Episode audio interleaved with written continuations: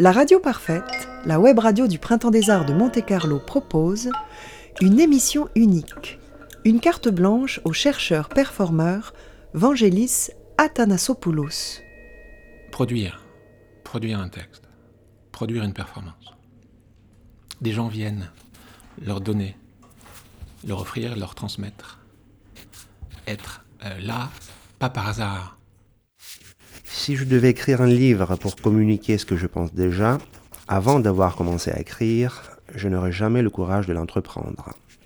Je ne l'écris que parce que je ne sais pas encore exactement quoi penser de cette chose que je voudrais tant penser. C'est Michel Foucault qui parle. Je suis un expérimentateur en ce sens que j'écris pour me changer moi-même et ne plus penser la même chose qu'auparavant. Une performance, c'est aussi une chose. Dès lors qu'il y a un rendez-vous à tel endroit à telle heure. Ça, c'est une chose. Dès lors qu'il y a une page de couverture et une page, à, une quatrième de couverture, c'est une chose. Parce qu'on est en train de produire, produire un texte, produire une performance. On est en train de chercher quelque chose qu'on n'est pas sûr de trouver, mais qui rôde quelque part dans les parages. Euh, euh, comment passer de fonctionner à agir, que les choses agissent? Et l'image, c'est un très bel exemple de ça. Regarder une image, c'est un travail physique, physiologique. Et en même temps, c'est un, travail euh, d'interprétation au sens fort. C'est un agir. C'est euh, décider si on va être en face de quelque chose de manière active, y compris si on est profondément touché, saisi, attrapé par elle. Surtout, j'allais dire, pour éviter d'être hypnotisé. Mais ce n'est que le début. Il y a quelques mois, j'étais contacté par David Christoffel à l'occasion de la parution de La pensée comme expérience, ouvrage collectif que j'ai co-dirigé avec Marc Jiménez aux publications de la Sorbonne dans la collection Philosophie.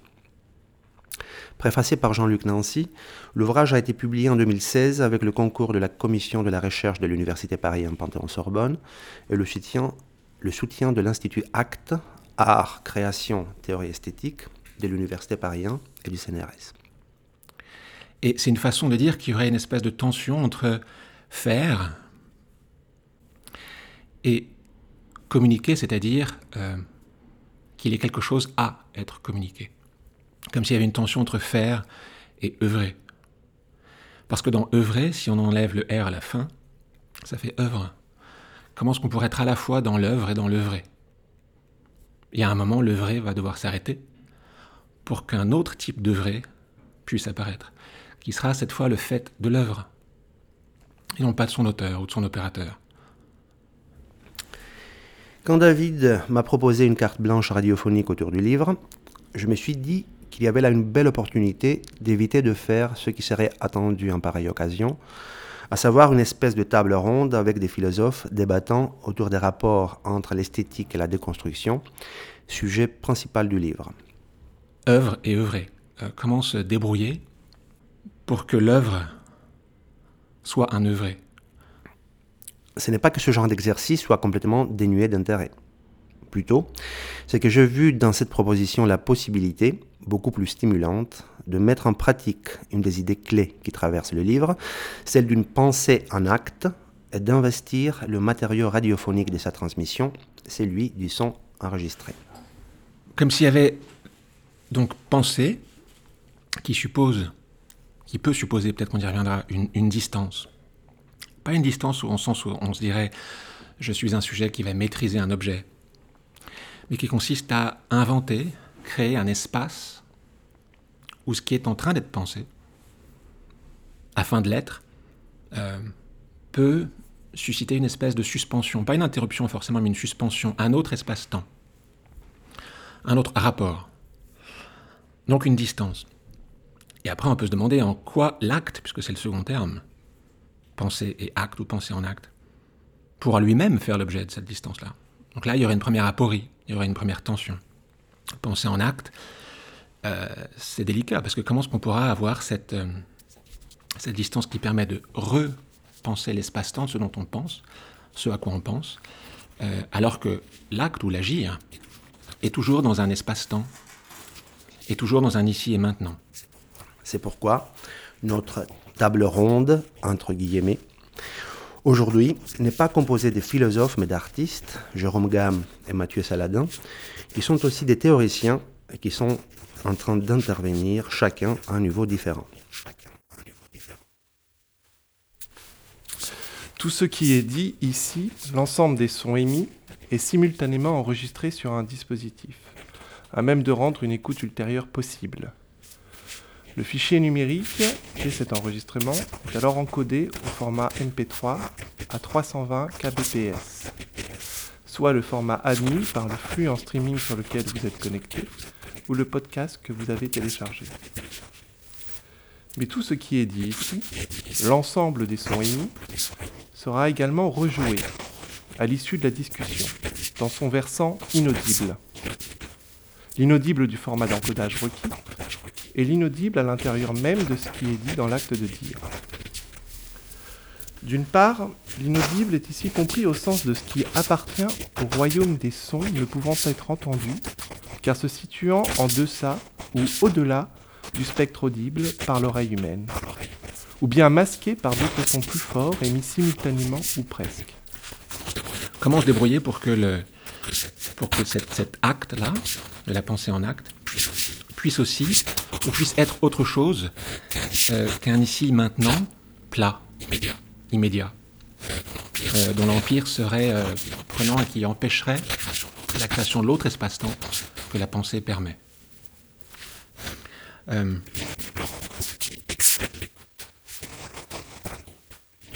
L'inaudible renvoie à ce qui excède l'écoute, sinon l'entendement d'un groupe, d'une communauté, voire d'une société, en tant qu'il est construit socialement, culturellement et historiquement, autrement dit, à ce qui ne peut être entendu car demeurant inintelligible par ce groupe, cette communauté ou cette société, et selon, là aussi, les effets de seuil et de masque.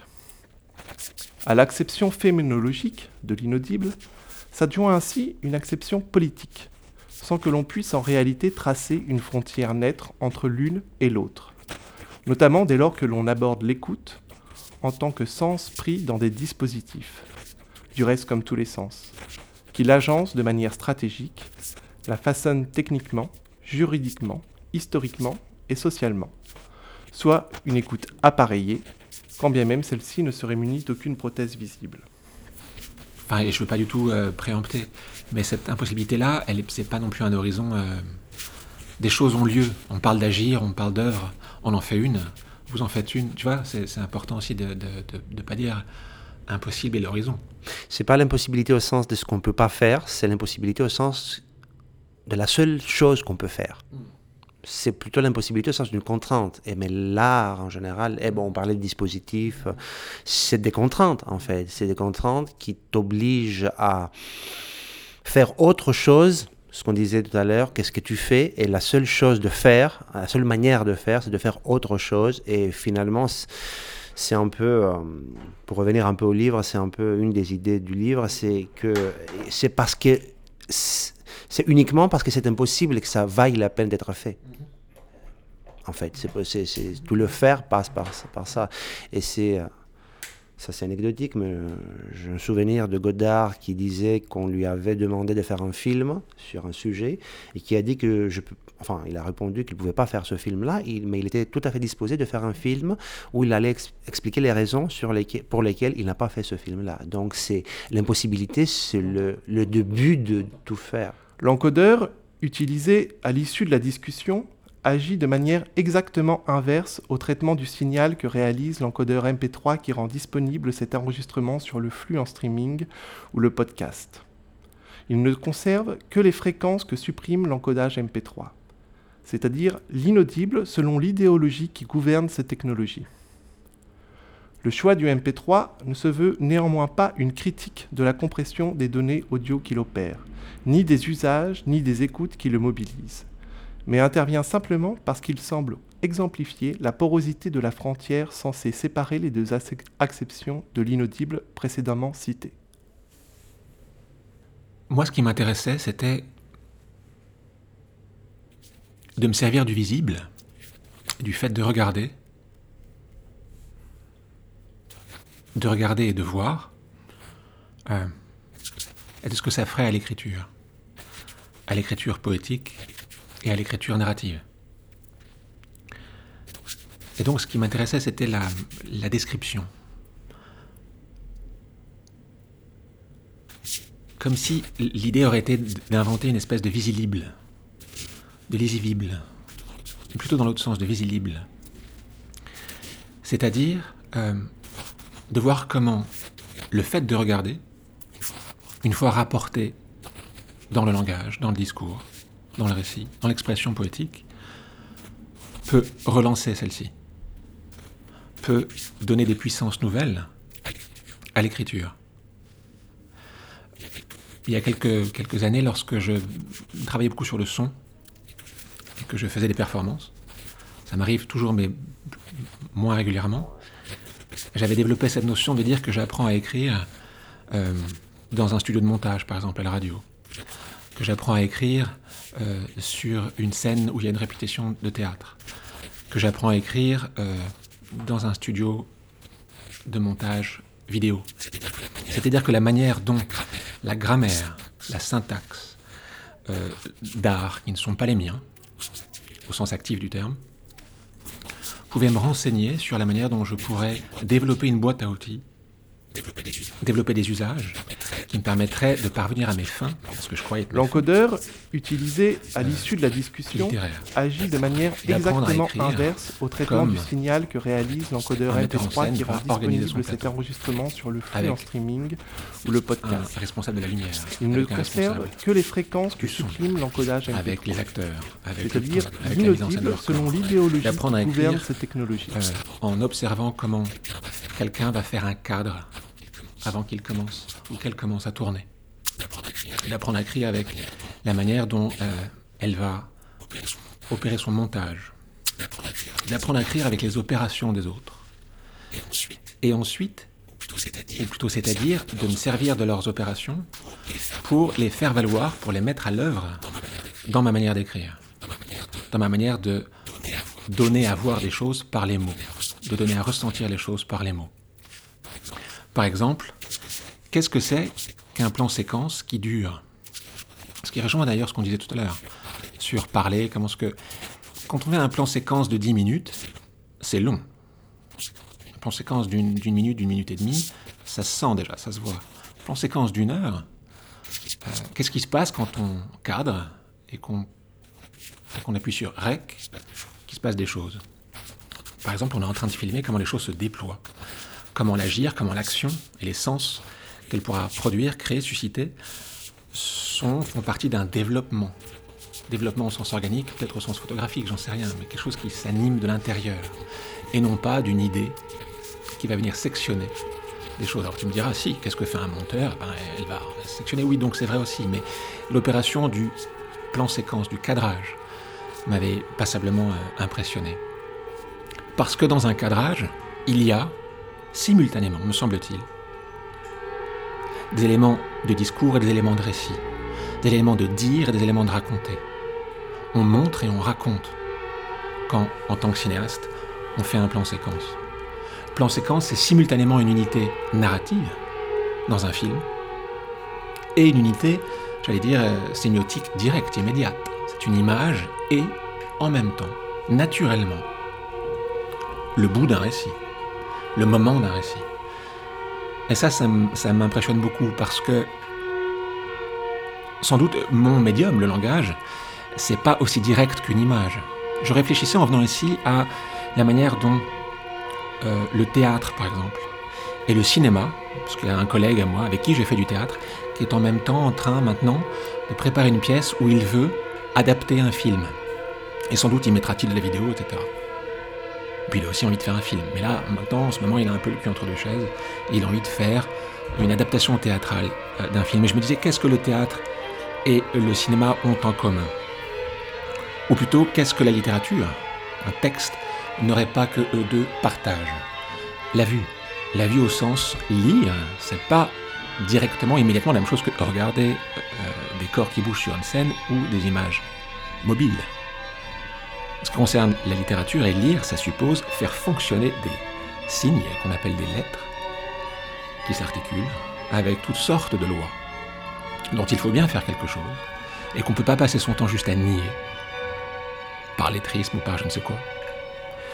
Comment donc se servir de ces codes-là, qui sont des codes, on va les dire, abstraits, les 20 lettres de l'alphabet, les règles de la syntaxe, et pourtant y faire voir des choses.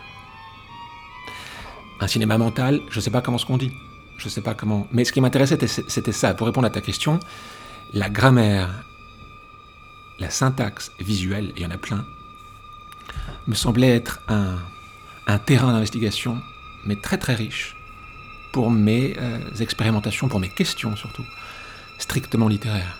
C'est dans ce sens-là que je disais que j'apprends à écrire en regardant comment l'opération qui est un film, le système qui est un film, ou une photo, ou un tableau, une toile, a mis en place. Quand je disais tout à l'heure que regarder un tableau, c'est à la fois le regarder physiquement, le faire fonctionner par sa grammaire, euh, essayer de déporter ces problèmes-là euh, au moment de, l'écriture d'un texte. Ce qui, dans mon cas, ces derniers temps, a donné euh, un, double, un double chantier. D'un côté, et c'est toujours le cas, même quand je fais de la poésie sonore, quand je fais d'autres choses, un chantier strictement littéraire. Il y aura un livre, il y aura un texte à la fin. Mais en même temps, euh, cette fois-là, c'était d'essayer de euh, faire des photos que j'appelle des récimages en un mot, qui sont des, des, textes cadrés. Je travaille avec, euh, avec une plasticienne qui m'aide à en faire quelque chose de, de visuel très cadré, qui est imprimé sur du papier photo et qui est ensuite accroché au mur et où les visiteurs, lecteurs sont invités à venir voir, lire. Lire, voir. Ça, c'est une, une, une première extension de ce, de ce chantier-là. Des images où on va pouvoir lire le punctum barthien ou la manière dont on va lire une. Qu'est-ce qui va se passer Qu'est-ce que ça va faire au mini-récit que portent des mini-récits, des mini-descriptions C'est pas l'exphrasis au sens scientifique du terme, au sens de l'histoire de l'art. Euh, c'est poésie. C'est purement poésie j'ai déniché une phrase de bataille dans euh, l'expérience intérieure où il parle, on parlait de réflexivité, il parle, bon, vous allez écouter. Euh, dit-il, euh, l'opposition à l'idée de projet qui prend dans ce livre une part essentielle est si nécessaire en moi qu'ayant écrit cette introduction, de cette introduction le plan détaillé, je ne puis m'y tenir en ayant abandonné pour un temps l'exécution, étant passé au post-scriptum, qui n'était pas prévu, je n'ai pu que le changer. Je me tiens au projet dans les choses secondaires. Dans ce qui m'importe, il m'apparaît vite ce qu'il est. Contraire à moi-même, étant projet. Je tiens à m'expliquer là-dessus, interrompant l'exposé. Je dois le faire, ne pouvant assurer l'homogénéité de l'ensemble. C'est peut-être laisser aller. Toutefois, je veux le dire, je n'oppose nullement au projet l'humeur négative, une veulerie maladive, mais l'esprit de décision. Il ne veut pas faire ce qu'il a commencé à faire. Et il le fait quand même.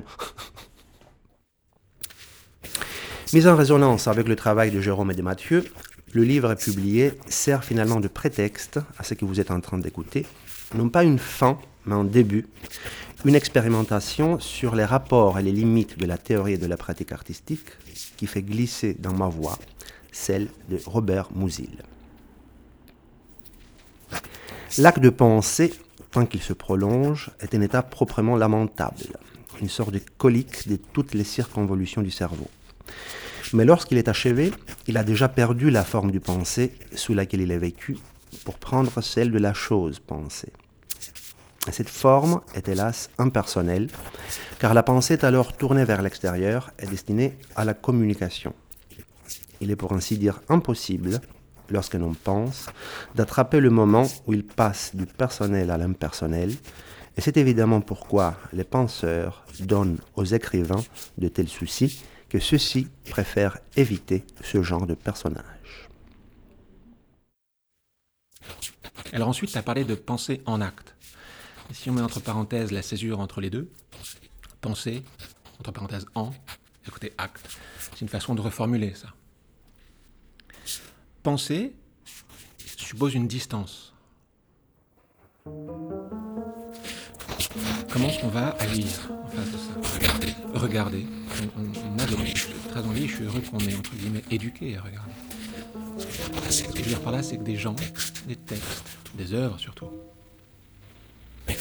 mais fortement incités, invités à faire une sorte de geste dans mon regard, dès le début physiologiquement parlant. Et regarder, c'est réagir au sens fort aussi. C'est-à-dire c'est tout de suite que cette action scopique, cette activité scopique,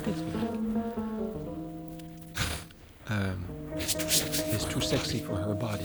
C'est-à-dire elle est trop forte pour ne pas sortir d'elle-même. Passer dans quelque chose d'autre, qui serait un autre agir. Comme si parler, interpréter, produire du discours dans sa tête, écrire sur ses mains quand on est dans un musée, qu'on n'a pas d'autre faire une conférence, était nécessaire tellement euh, la première définition de regarder, c'est-à-dire physiologiquement, a suscité, a initié, a créé euh, cette, cette, pulsion interprétative, cette nécessité d'interpréter au sens fort. Comme on dit quand tu disais tout à l'heure, et je pense que c'est très important quand même, que l'image étouffe le visible, je te cite, c'est très très important. J'ai l'impression que c'est une façon de dire comment regarder. Qu'est-ce que ça veut dire de regarder pour pas mourir asphyxié par l'image, par le survisible, par l'évidemment visible, par le sempiternellement, par l'omnivisible. C'est l'antidote à ça. Oui, les antidotes, chacun se démerdera. C'est de créer un regard, d'armer son regard, de regarder. Et ça, ça suppose beaucoup de choses. Ça suppose aussi, me semble-t-il, en tout cas pour moi, de continuer le regard par d'autres moyens. En ce qui me concerne, ce sont les mots. Regarder à un moment, plutôt vite chez moi, ça va vouloir dire parler. Ça va vouloir dire donc aussi se taire. Ça va vouloir dire être pris dans une, dans, un, dans une continuation de ce regard par d'autres moyens, ceux de la, de la, de la parole. De la parole, euh, pas simplement pour dire j'aime bien si, c'est pas beau, pourquoi pas, why Non. Pour euh, faire quelque chose avec ce que ce regard vient de, vient de nous faire. Ce regard, le fait de regarder une heure, nous a remplis, nous a compromis, nous a collé contre un mur, nous a pas violé, mais comment dire, nous a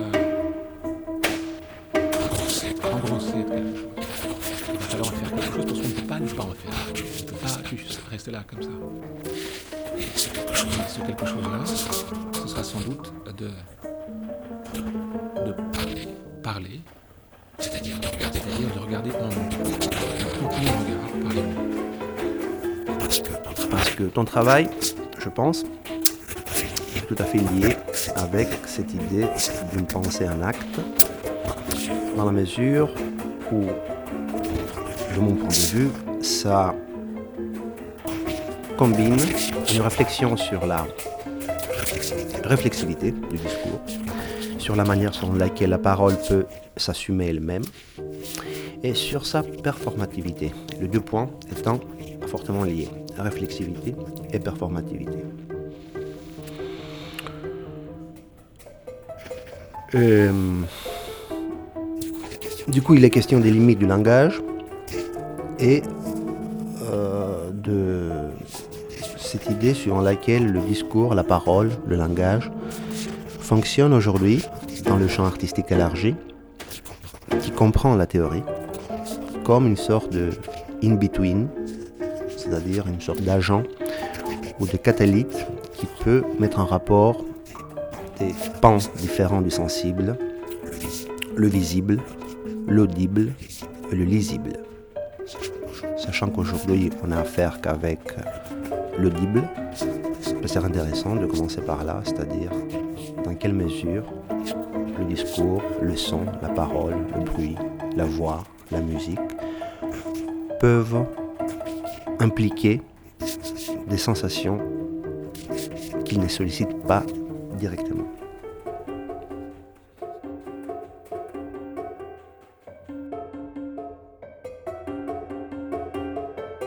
Il y a une grosse différence entre parler des choses et les faire. Et même les choses les plus théoriques sont des choses qui sont finalement assez pratiques. Je ne parle pas que du côté technique euh, euh, requis par un texte, une communication, un livre ou quoi que ce soit. Hum, c'est peut-être ce dont tu parlais tout à l'heure à propos de cette nécessité d'aller euh, dans, un studio d'enregistrement, dans un, plateau de, tournage afin de pouvoir non pas faire de la musique ou du cinéma, mais afin de faire de la littérature. Donc du coup, j'aime penser qu'il y a quelque chose qui travaille la pratique dans la théorie elle-même et que, d'une certaine manière, euh, se rendre compte de ce qu'on fait, c'est quelque chose qui n'est pas du tout théorique, qui est tout à fait pratique.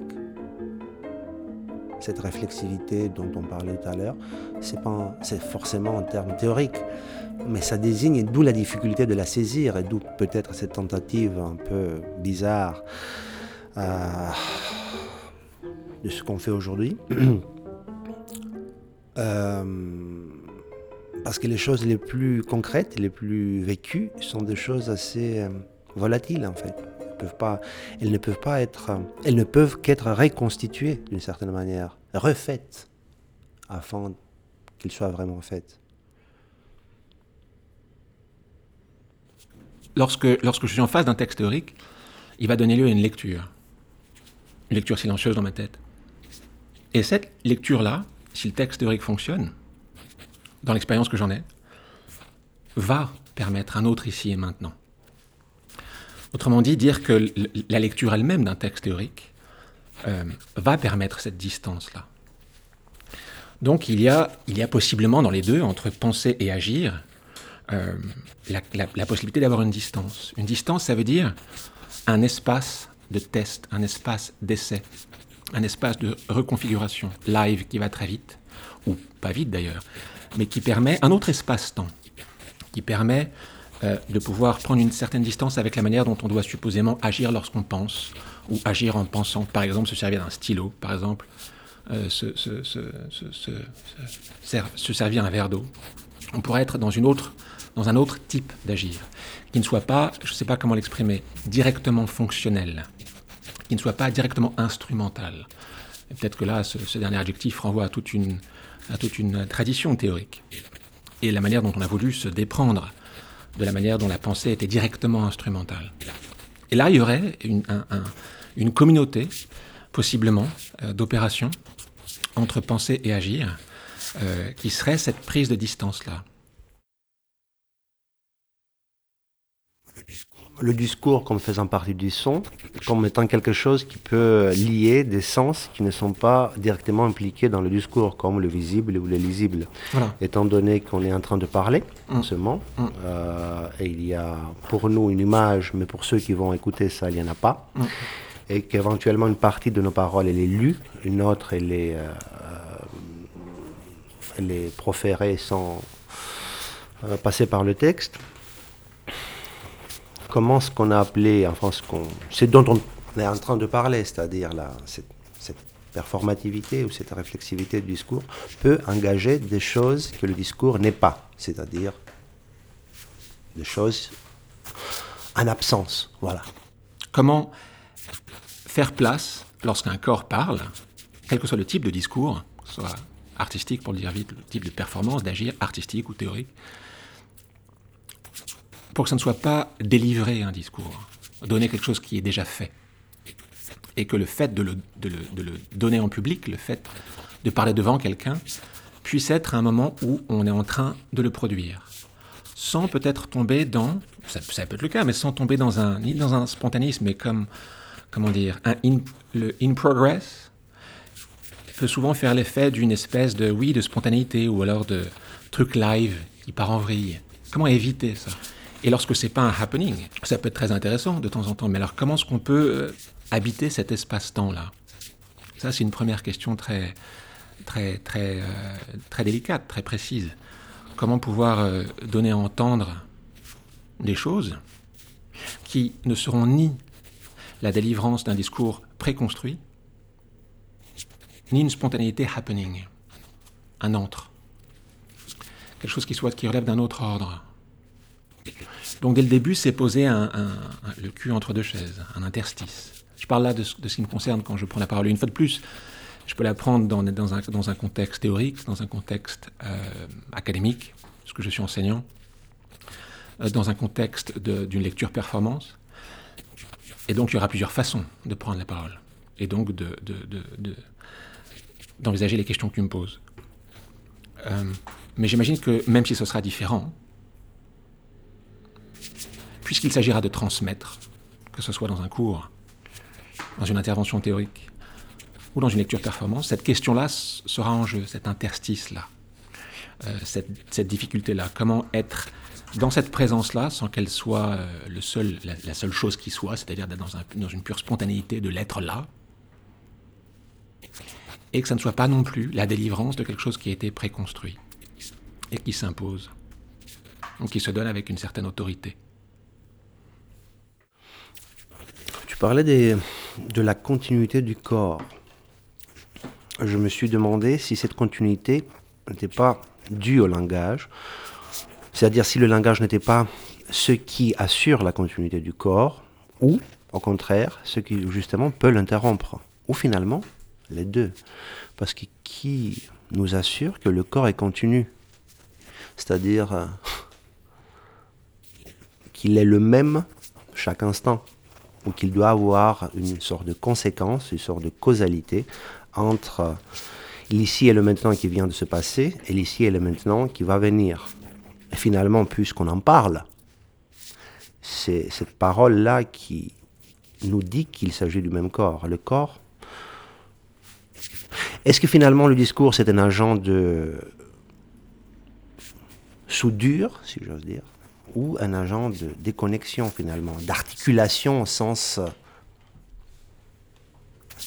cassure C'est la seconde possibilité pour moi. C'est la seconde disponibilité. Plutôt que de dire continuer ou interrompre, pour aller dans le sens de ta seconde option, ce serait une redisposition, un réagencement, une reconfiguration j'allais dire même un repeuplement de ce corps-espace ou, de, cet espace par le corps. Euh, tu as raison de dire que qui, nous assure que c'est une continuation pure et qu'est-ce qu'on ferait de cette interruption? C'est pour ça que, je dirais plutôt redisposer quelque chose d'autre. Euh, un, nouvel équilibre, une nouvelle échelle, un nouveau système de présence, j'imagine, qui fasse droit à la manière dont le langage peut, comme tu le disais, interrompre, repositionner. Mais même à la radio, même si c'est remonté par quelqu'un qui euh, va créer des œuvres radiophoniques, comme David, euh, comme David, David Christoffel, ici présent, il y a des corps. Et il y a des corps qui vont écouter le son. On pourrait même parler du corps du son qui sortira de la radio, fut-elle numérique. Il y, aura une, il, y aura une, il y aura une corporéité. À un moment ou à un autre, il y aura une corporéité. Euh, Par exemple, on pourrait dire, je parle en, faisant ça sur la table, je pense au, au proème, je pense à Ponge de manière générale lorsqu'il écrit les choses. Parle de choses. C'est une chose. Et en même temps, c'est pas une chose chosifiée, chosifiante. C'est une chose qui excède sa chosité, entre guillemets. C'est de ça dont on parle et c'est ça ce qui est délicat et c'est ça ce qui se reproduit, j'imagine. Peut-être qu'on parlera du regard tout à l'heure. Lorsqu'on va voir du chiaroscuro de, du Caravage, c'est bien des pigments. Le, tableau, il est borné. Euh, il est sur le, mur d'un musée et il va pas jusqu'à. Si on est à Rome, il va pas jusqu'à New York, le tableau. Il s'arrête. C'est donc une chose, dans un espace-temps. Et pourtant, la diagonale de notre œil, et de nos sensations, et de nos émotions, et de la pensée que ça suscite en nous, euh, la font agir. Un tableau fort, c'est une performance ça fait agir, ça agit. Et pourtant, c'est borné dans un espace-temps, c'est au sens strict, cadré, limité. Mais ce n'est que le début. On est le vendredi 13 janvier 2017. Il est 17h59, quelque part à Clichy, en, région parisienne. Du coup, ce que tu as dit à propos de, du tableau performance, bon, on va pas trop théoriser, mais bon, forcément, on est formé pour penser comme ça, ça me rappelle Artaud, la description qu'il fait d'un tableau euh, du Moyen Âge, je ne me rappelle plus. Mais en tout cas, justement, il le décrit comme une performance. Et il dit à ce moment-là que c'est comme ça que le théâtre devrait être, comme ces tableaux-là où les choses finissent. Moi, je ne me rappelle pas la station exacte, mais c'est euh, où les choses parlent par elles-mêmes. Il parle des choses et qui parlent. Mais il parle d'un tableau. Et du coup, en fait, je voulais euh, faire la transition du côté euh, visuel qui était évoqué tout à l'heure. Par exemple, on parle de discours, on parle de corps.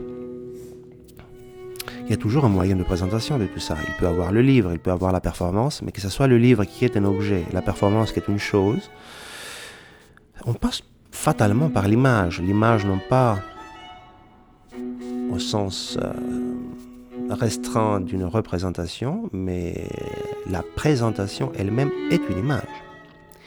Donc, euh, il y a toujours la question de l'intermédiaire. Et dès qu'on essaye d'échapper au discours par l'image, on se confronte à la même, au même problème, le problème de présentation, parce que le discours présente, l'image présente. Et en fait, je pense que c'est un problème assez actuel en ce moment, ce rapport à l'image, étant donné que les images sont censées être omniprésentes, on passe toujours par des écrans tactiles. Je ne parle pas que de l'art contemporain ou autre, je parle de la vie quotidienne. Du coup, c'est un peu ça en fait. Je pensais à Artaud parce qu'à cette époque-là, je pense que l'enjeu c'était d'échapper à un discours qui était jugé trop restrictif, trop autoritaire, trop discursif justement, à travers l'image. Et j'ai l'impression qu'aujourd'hui, si on parle d'art contemporain, d'art en général, l'enjeu c'est plutôt inversé, c'est-à-dire que le discours qui a changé de, face hein, entre-temps, euh, peut nous aider à échapper à une certaine acception de l'image qui qui a un peu tendance à étouffer euh, le visible. Voilà, bon, sans parler d'autres auteurs qui ont parlé de ça. Bon, voilà, c'est un peu, c'est pas une question en fait, parce que c'est une euh, interrogation. Voilà, l'image, le visible dans tout ce qu'on a dit jusqu'ici, tout ce qui a été dit, tout ce qui a été entendu écouté il y a un rapport au visible qui est présent ou absent.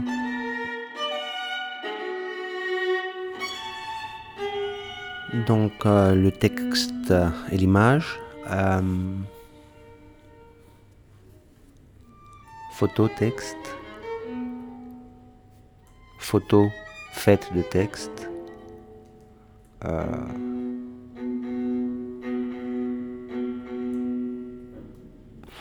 la lisibilité du visible. Je sais pas. Qu'est-ce que t'en dis?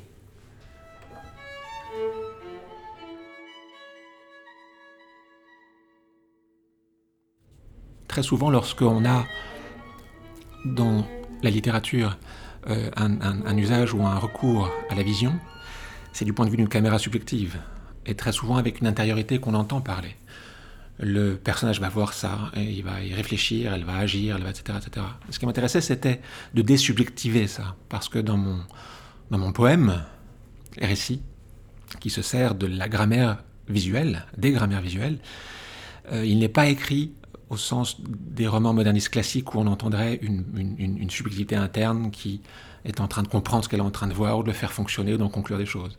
Ce qui m'intéressait, c'était surtout de travailler ce geste-là, de voir de regarder. Et je reviens à ce que tu disais tout à l'heure. Aujourd'hui, disais-tu, l'image étouffe le visible.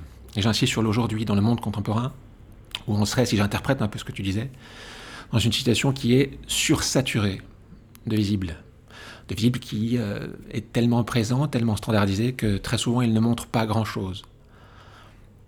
Eh bien, ce livre que je viens de terminer, il, se passe aujourd'hui, de nos jours. Et donc il cherche à mettre en place, comme une façon de, prendre en charge la question que tu évoquais, euh, comment ne pas étouffer le visible par la saturation des images, il, prend en charge cette question en travaillant ce lien entre le lisible et le visible. Lorsqu'on voit en lisant, déjà tout de suite, il y a un pas de côté par rapport à la saturation des images que tu évoques lorsqu'on se balade dans la rue et qu'on voit toutes sortes d'images, etc. Il ne s'agit pas d'ailleurs de dire qu'elles sont de faire un debordisme à deux francs et de dire qu'elles sont, je ne sais quoi, aliénantes. En tout cas, non, non, on ne va pas rentrer du tout là-dedans. Mais mettons qu'on peut dire, objectivement, sans faire le debordien, qu'elles sont très très présentes et qu'elles saturent. qu'elles sont standardisées, qu'elles sont commercialisées, c'est-à-dire qu'elles ont tendance à se répéter et donc à réduire l'horizon des possibles scopiques.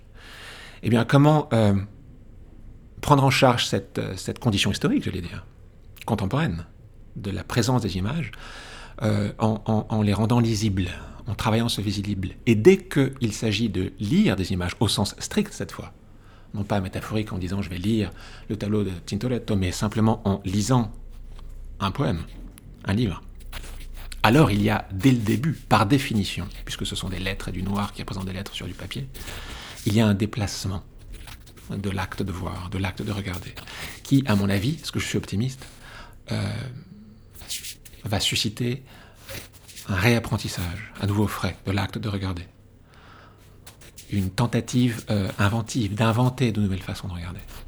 Un bouger de cet acte qu'on prend la plupart du temps pour argent comptant. Du coup, je suis en train de penser euh, à cet autre mot qu'on a évoqué, la performativité, parce que qu'il s'agisse de lisible ou de visible, il y a quelque chose de l'ordre de l'acte là-dedans, dans l'acte de lire ou dans l'acte de regarder. C'est pas le même acte, mais justement c'est par le côté actif que ça se rejoint. J'étais en train de me poser la question justement, est-ce qu'on peut dire et faire en même temps ce qu'on dit. Ou est-ce qu'on peut faire et dire en même temps ce qu'on fait. Est-ce que ces deux parties qui sont complémentaires, qui sont dialectiques, est-ce qu'elles peuvent être ensemble ici et maintenant?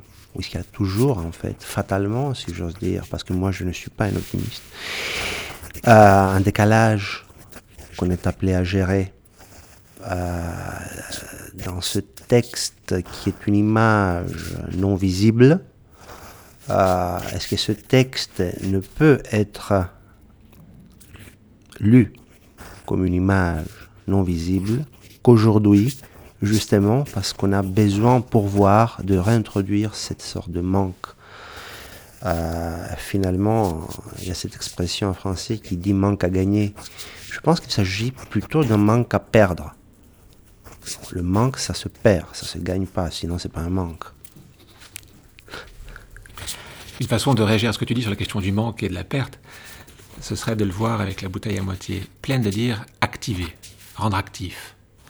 Rendre actif. Pour peu qu'on agisse, alors les choses sont différentes et, et, et, le, le, pire n'est jamais sûr. Pour peu qu'on agisse, pour peu qu'on soit véritablement en train d'agir, une ouverture de possible se met en place. Euh, on peut se découvrir euh, des capacités, des désirs en agissant. Dès lors qu'on on active ces choses-là, euh, je, crois que, le, pire n'est jamais sûr. Et donc du coup, en tout cas c'est là-dessus que repose, oui, mon désir de faire ce livre, par exemple, parce que je crois à cette possibilité-là. et, et c'est pour ça que je disais tout à l'heure, c'est dur pour moi, souvent les discours consistent à dire, dont je ne dis certainement pas que ça le tient maintenant, consiste à dire merde, on est foutu, euh, euh, standardisé nous, nous comment dirais-je, nous surrounds us, on est entouré de ça, comment est-ce qu'on va faire, il n'y a que des images préfabriquées, c'est pas grave. On peut creuser des lignes de fuite à travers, je sais que ce terme est très très très galvaudé, mais on peut creuser des trous à travers. On peut réapprendre à regarder. On peut réapprendre à regarder. Et le langage est un très très bel outil pour ça. La lecture est un très très bel outil pour ça. Donc on peut dire peut-être, là je tente une interprétation de ce que tu dis, que faire un livre aujourd'hui en tant qu'écrivain, c'est un peu euh, faire tout ça en même temps, c'est-à-dire euh, activer la littérature euh, ou passer par l'écrit afin d'atteindre le visible ou là, ce qu'on est en train de faire en ce moment, émettre des sons, il y a quelque chose qui relève de la littérature sans qu'on en fasse euh, vraiment, mais c'est, voilà, pour euh, paraphraser un, titre connu, c'est une sorte d'extension du domaine euh, de la littérature, d'une certaine manière, par des moyens non littéraires ou euh, limitrophes, ou des moyens qui ont toujours été littéraires, mais finalement n'ont pas été euh, classés dans cette euh, rubrique. J'aime beaucoup ta seconde formulation, la dernière là. J'aime beaucoup le qui ont toujours été littéraires. Parce que je crois que c'est le cas. Cette histoire de littérature hors du livre, à laquelle j'ai pu être associé ou m'associer moi-même, a été utile. Je me sers du passé composé parce que euh, justement, elle a toujours été possible aussi en littérature. La littérature a toujours fait voir. Donc il ne s'agit pas de, enfin pour moi, de dire tiens, je vais, comment dirais-je, il n'y aurait pas ici de, d'expérimentalisme au sens, euh, au sens très très très. Je crois que la littérature continuait ce qu'elle fait par d'autres moyens. Mais elle a, elle a, toujours été capable hein, de faire ça.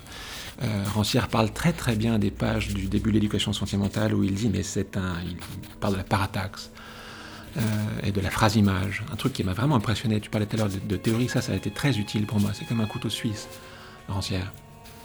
Euh, il dit ça commence avec euh, Van Gogh ça va jusqu'à Virginia Woolf. il y a toutes sortes de gens et sans doute des musiciens dedans, dit-il. Et Van Gogh qui en voudra. Et, et, autrement dit que c'est un, un chantier qui est commun dans le régime esthétique des arts qu'il appelle, dans la modernité, je ne sais pas comment on pourrait appeler ça, à toutes sortes de pratiques. On pourrait parler par exemple au non figuratif ou figuratif. J'imagine qu'il y a toutes sortes de, de, lexiques là qui pourraient nous être utiles. Euh, ça existe déjà. J'aime bien cette notion-là. Pour couper le, côté qui consiste à dire, auquel j'ai pu être associé à d'autres moments avec, qui serait de dire tiens, il y a une rupture là, qui, heureusement qu'on arrive pour. Non, non, non, non, il s'agit d'agir. Et on n'est pas les premiers et pas les derniers, donc il s'agit juste d'agir. Donc j'aime bien que tu disais tout à l'heure, euh, sans doute l'était-elle déjà, etc trouver la réflexivité de chaque euh, art, de chaque moyen, de chaque médium, dans un autre art, dans un autre moyen, dans un autre médium. C'est-à-dire l'idée que l'essence de ce qu'on fait, ne peut pas être trouvé dans ce qu'on fait. On est obligé de faire autre chose afin de comprendre ce qu'on fait. Et c'est une manière aussi d'envisager la réflexivité. C'est pas dire justement rejeter le modèle classique, moderne, moderniste, je ne sais pas comment on dit, de l'œuvre qui se pense, de l'œuvre cartésienne ou de l'œuvre autoréflexive même si je me suis toujours demandé en fait si l'auto dans auto-réflexif c'est pas un pléonasme. À partir du moment c'est réflexif, c'est forcément auto-réflexif. Je sais pas ça peut être autrement. Mais peu importe, c'est l'idée justement de sortir de ces limites, non pas pour euh, les nier, euh, non pas pour les accepter, mais pour euh, à découvrir quelque chose, comme tu as dit tout à l'heure, qui était là déjà, mais qui a besoin de nos jours, parce qu'on parle de temps, on parle d'histoire, on parle de choses qui bougent. Il a besoin aujourd'hui d'une nouvelle mise en forme afin de se révéler tel peut être. C'est très important ce que tu dis là. Je crois que cette notion de c'est vraiment très important. Il ne s'agit pas de parler d'un dehors qu'on va hypostasier, qu'on va idéaliser. Je crois que c'est très très important. Cette entre, cette interstitialité, euh, que je dis parfois que je suis allé faire de la performance pour pouvoir faire un livre sans performance. Je suis allé faire euh, travailler avec des cinéastes ou des vidéastes ou des metteurs en scène pour faire un livre sans CD. C'est très très important. Sortir pour mieux être dedans, non pas hypostasier, non pas idéaliser ce dehors, rapporter à la littérature cette chose-là. Et, je crois que cette chose-là est très très importante. Euh, c'est paradoxal. Euh, tu disais, pour pas être dans ce qu'on fait, sortir de cela, mais précisément pour faire cela. C'est pour ça que je dis, j'apprends à écrire ailleurs. C'est une façon de dire, c'est bien à écrire, En aucun cas, pour moi, il ne s'agit de passer par faire des profils à littérature. En aucun cas. C'est ce que je veux dire par la continuer par d'autres moyens, c'est bien être dans elle, mais dans un dans qui soit, dans un intérieur qui soit labile, pour eux, interstitiel, en mouvement. Mais justement pas pour dire, tiens, je la laisse derrière moi. Et c'est là où j'ai un problème avec Rancière qui m'a dit une fois, littérature moderne, 1850, 1950. Après, c'est fini. Il faut faire du cinéma, de la vidéo, de la photographie, etc. Et bon, il y a toutes sortes de bonnes raisons, ça regarde. Mais merde, fuck, c'est pas vrai du tout. Et je ne suis pas d'accord. Et je, la façon de ne pas être d'accord, c'est de publier des livres. Et je ne pense pas que ce soit ça. Je pense qu'au contraire, on peut faire retour. Retour, c'est-à-dire cette oscillation là entre l'intérieur et l'extérieur, elle est, très importante. Il faut bien penser, y compris théoriquement, à la mettre en place et à la, poser, et à l'expliciter. Euh, oui, c'est pas une historicisation qui consisterait à dire la littérature c'est fini, vive la performance. Pas du tout. En ce qui me concerne, c'est de dire euh, pour faire cette chose-là, et ne pour pas être pris dans son dedans, alors allez voir comment elle peut être refaite par whatever surrounds it.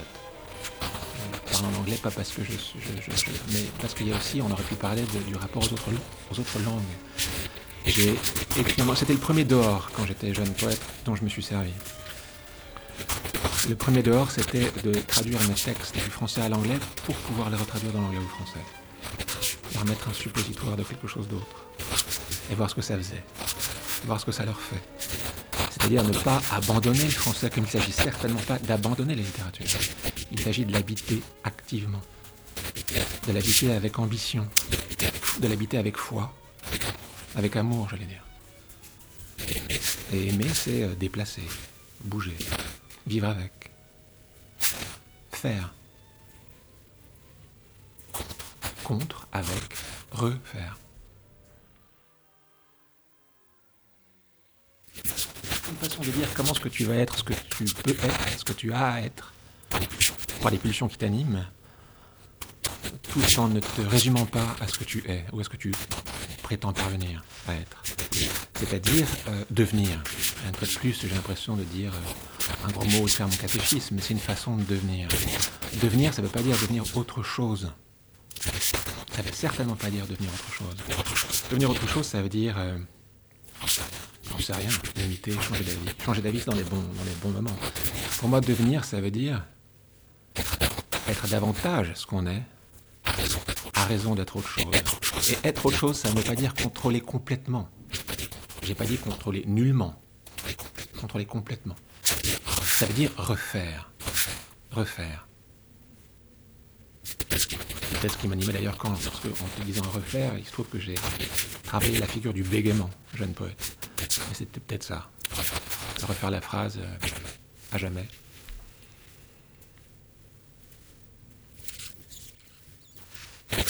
Et l'expression italienne que j'aime beaucoup, pour la peinture, qui dit al fresco. Je parlais tout à l'heure de, de alors ne peut pas être al fresco, elle est du bon Dieu du XVIe siècle ou du XVIIe siècle. Donc elle n'est pas al fresco, elle a plusieurs siècles la gueule, elle ne peut pas être fraîche. Et pourtant, mon Dieu, qu'est-ce qu'elle est fraîche Qu'est-ce qu'elle me rafraîchit la rétine, l'œil, les émotions que ça me procure, ce que j'en fais. Alors comment est-ce qu'elle se, comment est-ce qu'elle se, comment est-ce qu'elle parvient à ça? Ça. C'est cadré. C'est cadré et ça fuit. Même chose avec le plan séquence ou le cadrage. C'est quoi un cadrage? Un cadrage qui me touche au cinéma, c'est les bords du cadre, c'est-à-dire le cadre lui-même. Moi, je de faire une espèce de pléonasme. Il suinte, il, vibre. Il est en train de dire ce qui est à raison de ce qui n'est pas, ce qui est déjà.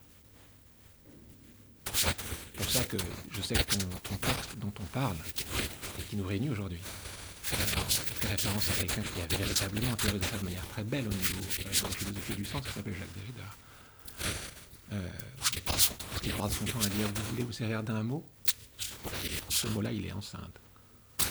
Très fortement enceinte.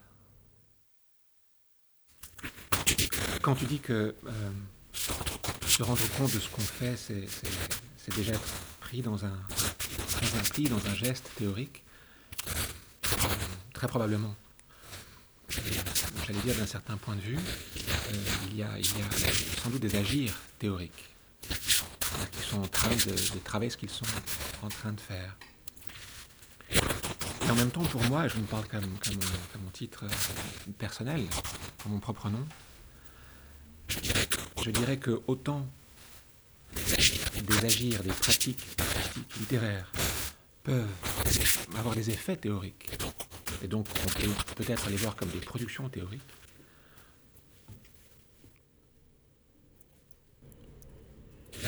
Elle-même, théorisée, peut être un agir qui euh, a cela de particulier qu'il déplace ses horizons et qu'il se lance dedans, hein, qu'il avance. Ça s'appelle faire une œuvre théorique. Et sans cela que je, je ne fais pas ça. Je peux peut-être me servir de la théorie, comme je disais tout à l'heure. Je peux peut-être euh, formuler de là où je parle, comme on disait dans les années 70, ou là où je travaille, comme je dis, euh, des choses qui peuvent avoir une, euh, euh, un effet théorique. Mais ça ferait de moi peut-être un théoricien par intermittence, ou un théoricien à une échelle qui n'est pas forcément celle de la, de la, de la théorie. Je ne sais pas comment le dire. Je crois que je crois que c'est très beau de trouver des effets théoriques ou des outils théoriques à même des pratiques. Qu'on peut rapporter ça à une pratique théorique. Et en même temps, la théorie, devrais-je sans doute pas l'appeler la théorie précisément, mais théoriser, et théoriser de manière euh, prolongée, volontaire, c'est sans doute encore autre chose. Euh, ça me fait penser à, un espace qu'il y aurait entre des théoriciens et des gens qui seraient dans les pratiques dont je parlais tout à l'heure, le cinéma, la littérature, etc. Une fois de plus, je vais prendre un exemple qui est intéressant. Un jour, un philosophe va à la Fémis. D'ailleurs, il y en a deux. Un qui est Merleau-Ponty dans les années 40, un autre qui est Deleuze dans les années... Enfin, que c'était la Fémis dans les années 40, et, et l'autre, c'est Deleuze dans les années 80. Et c'est très frappant ces deux moments-là, parce que les cinéastes n'ont pas forcément envie de s'en laisser compter ou de se laisser instruire par un théoricien qui va venir leur expliquer de dehors ce qu'ils sont en train de faire. Et ils ont raison. Euh, et ce qui est intéressant, c'est que dans les deux cas, de manière très différente, et et Deleuze prennent grand soin de dire justement ça. Je ne viens pas vous expliquer ce que vous faites. Une façon de dire, je le, reformule à ma façon par rapport à l'intérêt que j'y trouve dans ce geste du théoricien qui s'adresse à des praticiens. Qu'il y a un espace, qu'il y a un écart euh, entre un certain type de pratique et un certain type de théorisation. Qui aurait par exemple une ambition philosophique dans ces exemples-là. Que cet écart n'est pas un problème, au contraire, c'est une bonne nouvelle. Ça permet à une pluralité de localisation de théories. Un peu comme on oppose le global et le local, à des effets de théorisation locale d'avoir lieu, qui est cet espace où la théorie ne va pas se présenter comme la théorie de tout. Autrement dit, ce que je suis en train de dire, c'est que peut-être que je théorise parce que précisément je ne suis pas un théoricien au sens où on peut entendre ce terme euh, de manière euh, substantielle ou définitive ou, euh, j'allais dire, professionnelle. Euh, et même si tout à l'heure tu faisais euh, état de, Foucault, et puis tu as lu Bataille aussi. Bataille, c'est peut-être un autre exemple, mais tu aurais pu parler de, de Barthes. Euh, Foucault prend bien soin de dire, voilà, je théorise à partir de là, comment, etc., etc. Il se trouve être un théoricien. Il produit une série de théories. Ce que je ne fais pas.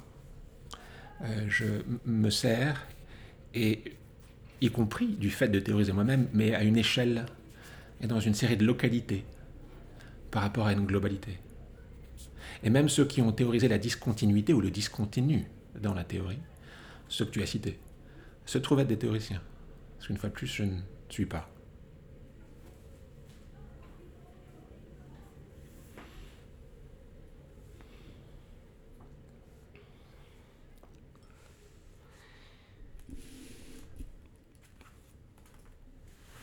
J'ai tendance à penser que la théorie et la pratique ne se rencontrent pas au niveau du métalangage, mais au seuil même de l'activité créative, dans la tentative de saisir celle-ci au moment précis de son opération. Ce moment, qui désigne un processus plutôt qu'un instant originel, est le moment d'élaboration d'une pensée en acte, celui du retour à l'acte de pensée comme praxis, selon une modalité qui ne se rapporte pas à la question de l'être comme identité, mais à celle du faire comme événement. Tant la pratique que la théorie visent ce qui échappe au discours, au même discours à l'intérieur duquel elles s'inscrivent et acquièrent leur lisibilité. Peut-être que cet espace que le discours ne peut contenir, mais qu'il ne saurait pour autant s'empêcher de viser, est celui de son effectuation et non pas de son autosuffisance. Encore une approche véritablement dialectique devrait être capable de démontrer la proximité de deux positions. Ou, pour le dire autrement, ce que le discours dit ne peut coïncider avec ce qu'il fait en le disant. La différence entre dire et faire, ce que l'on ne saurait dire, ce que l'on fait. ce que je fais en disant, je ne saurais le dire autrement qu'en le faisant. Or, si c'est une chose que je ne peux faire, en tout cas pas ici, pas maintenant.